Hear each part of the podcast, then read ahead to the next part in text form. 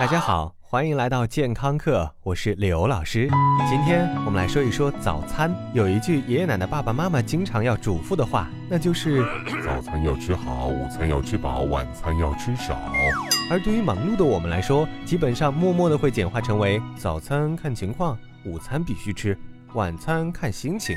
而对于有健康观念的人来说，可能又会变成早餐是要吃还是不吃，还是吃还是不吃，还是吃呢？午餐要吃多少？是吃到饱还是吃到满足呢？晚餐嘛，你说是七点的晚餐还是十点的晚餐？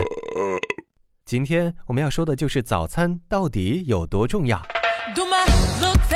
经常会在豆瓣上看到很多达人们对于早餐甚至产生了一种早餐膜拜，要正正经经用素色餐具坐在窗边，最好有点阳光投射效果，穿上件轻飘飘的家居服，忙碌于厨房和餐厅之间，展示自己除了打 DOTA 之外，还是一个温柔贤淑又安静沉稳的文艺青年。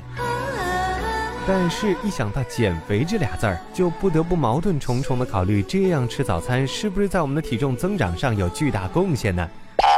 先不说这些，我们先来表扬一下早餐。研究发现，按时吃早餐对于心血管非常有益。如果是小朋友，那么可能会在学校表现得更好。当然是跟自己比，吃早餐能减肥，因为吃了早餐，我们就能在中餐、晚餐少吃点儿了。呃，打住。吃早餐减肥，虽然有不少观察性的研究都提出这个观点，但是实在是缺少临床实验数据。而之所以无法进行临床试验，是因为吃不吃对于很多吃货来说根本就是一个不需要思考的问题。那么问题来了，我们可不可以不吃早餐呢？其实吃早餐这个问题，目前说法基本上都基于传说、经验推测和一些比我爸还年长几岁的早前的研究。比如，在经过八小时睡眠之后，人体需要进食来补充能量这个观点都无法得到证实。最新的一项测试中，研究人员将被测试者分为吃早餐和不吃早餐的两组，并让这些人自由选择是坚持自己的习惯还是放弃。六周之后，研究发现并没有人有明显的体重变化，而稍早的另外一组类似的研究中发现体重变。化最明显的是那些改变了早餐习惯的人，所以目前来看，早餐对你的体重和我们期盼的健康功效而言，其实都是不带走一片云彩的过客而已。老师，如果不吃早餐，我们是不是就会失去很多营养呢？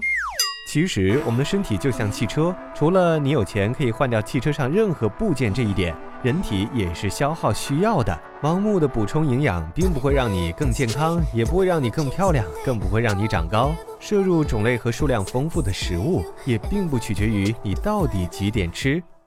老师，据说苹果早上吃是金苹果，下午吃是银苹果，晚上吃是铜苹果，水果要早上吃才好呢。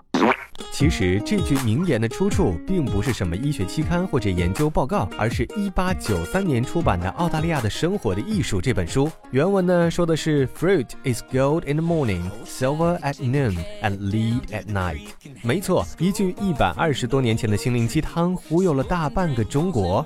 所以，早餐究竟该不该吃，可以按照你自己的习惯来，无需强求。感谢收听，回见。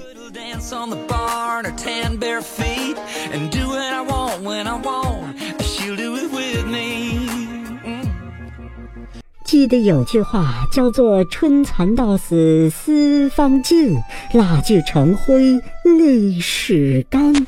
原来这句话就是形容您的。老师，请收下我的膝盖。滚滚滚滚！谁要你的膝盖？刘老师要的是打赏。嗯，喜马拉雅开通打赏功能了。如果你喜欢刘老师，喜欢刘老师的声音，刘老师的才华，刘老师的美貌，或者你就喜欢健康课这渐渐的酸爽，就猛击打赏按钮，给刘老师加血加血加血。对了，别忘了关注健康课官方微信平台，更多内容，更多精彩，回见。最重要的。就是要银子赏下去。